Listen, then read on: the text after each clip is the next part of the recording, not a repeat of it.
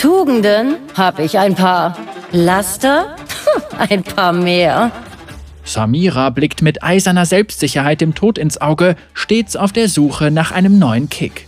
Nachdem ihr Zuhause in Shurima zerstört worden war, als sie noch ein Kind war, fand Samira ihre wahre Berufung in Noxus, wo sie sich als stilvolle Draufgängerin einen Namen machte, die gefährliche Aufträge höchsten Kalibers ausführt. Mit ihren Schwarzpulverpistolen und ihrem eigens für sie entwickelten Schwert genießt sie lebensgefährliche Situationen und eliminiert jeden, der sich ihr in den Weg stellt, mit Glanz und Gespür. Samira wuchs in Shurima auf, gehört jetzt der Region Noxus an, nimmt im Spiel die Rolle des Schützen ein und das ist ihre Hintergrundgeschichte. Nichts ist aufregender, als an meine Grenzen zu gehen. Samira, die Wüstenrose.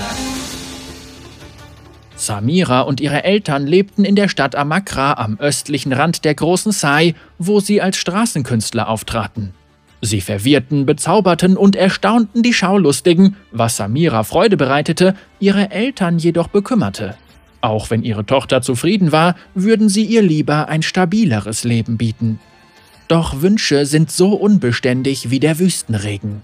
Am Abend vor Samiras 14. Geburtstag fielen Fremde in Amakra ein. Vom Dachboden ihres Hauses aus beobachtete Samira, wie die Fremden den Namen eines uralten Magus riefen und unschuldige Dorfbewohner angriffen. Viele wurden vor ihren Augen getötet. Samira weinte nicht. Sie schrie nicht. Stattdessen wurde sie wütend, nicht auf die Mörder, sondern auf sich selbst, weil sie sich versteckt hatte. Nie zuvor hatte sie diese lähmende Angst verspürt, nicht einmal bei den gewagtesten Kunststücken.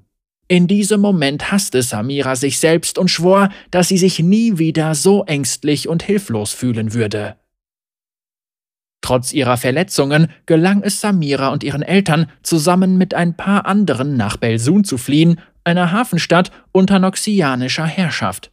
Für die Amakraner war Noxus ein Zufluchtsort, für Samira war Noxus eine Chance. Während die anderen Flüchtlinge Trost in einem ruhigen Leben fanden, war Samira fest entschlossen, ihren Mut wieder zu erlangen.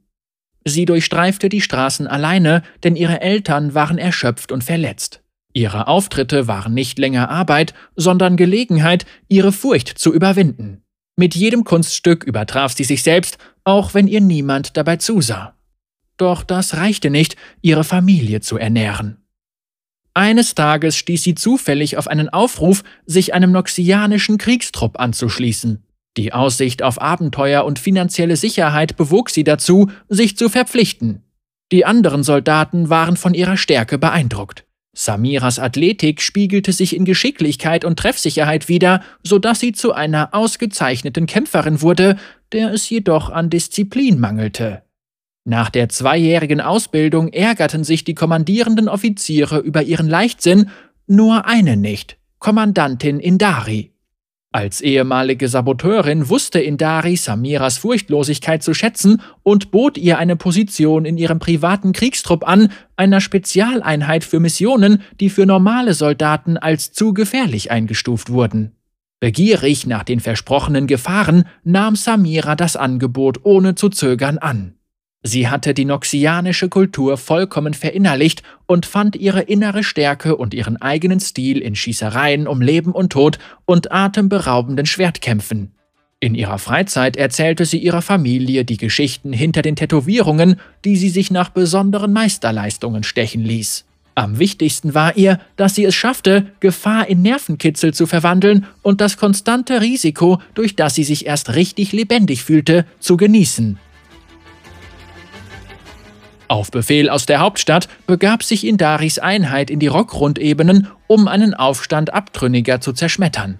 Als der Kriegstrupp die feindliche Festung gefunden hatte und sich dem Anführer der Rebellen näherte, explodierte die Festung. Samira stürzte sich kopfüber ins Chaos, als das Gebäude plötzlich einstürzte. Seitdem ist ihr rechtes Auge dauerhaft geschädigt. Sie empfand weder Angst noch Hilflosigkeit und beeilte sich, Indari zu retten, die sich eine schwere Verletzung zugezogen hatte. Die Kommandantin konnte ihre Beine nicht mehr bewegen. Indari war so frustriert darüber, dass sie als Anführerin versagt hatte, dass sie die Einheit nach der Rückkehr der Überlebenden auflöste.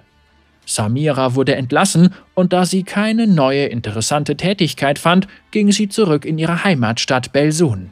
Doch sie konnte das Leben dort nicht mehr ertragen. Sie kehrte in die noxianische Hauptstadt zurück und machte Indari ausfindig. Sie glaubte, dass ihre ehemalige Kommandantin ihre Sehnsucht nach Herausforderungen besser verstehen konnte als jeder andere und wollte Indaris Verbindungen zum Militär und den Adelshäusern nutzen. Sie schlug eine neue Partnerschaft vor, in der Indari im Hintergrund agiert und für Samira lukrative Söldneraufträge an Land zieht. Indari willigte zögernd ein, gewährte ihrem ehemaligen Schützling aber keinerlei Feldunterstützung und Samira war glücklich. Eifrig übernahm sie Aufträge, die für ganze Kriegstrupps gedacht waren, mit Erfolg. Ihr Ruf als Draufgängerin war weit und breit bekannt. Ob sie einen Chembaron im Nahkampf besiegte oder als einzige einen Bilgewasserraubzug überlebte, Samira erledigte jeden noch so schwierigen Auftrag. Durch Indaris Unterstützung wurde sie sogar vom noxianischen Oberkommando akzeptiert, das erkannt hatte, dass sie die beste Wahl für ihre gefährlichsten Missionen war. Auch heute noch ist Samira voller Elan. An einem Tag erklimmt sie Gebirgsklippen, am nächsten besiegt sie in überfüllten Tavernen Banditen im Armdrücken. Wo sie auch ist, eines ist sicher. Samira findet immer einen neuen Nervenkitzel. Ich bin die Rose, die in der Wüste überlebt hat.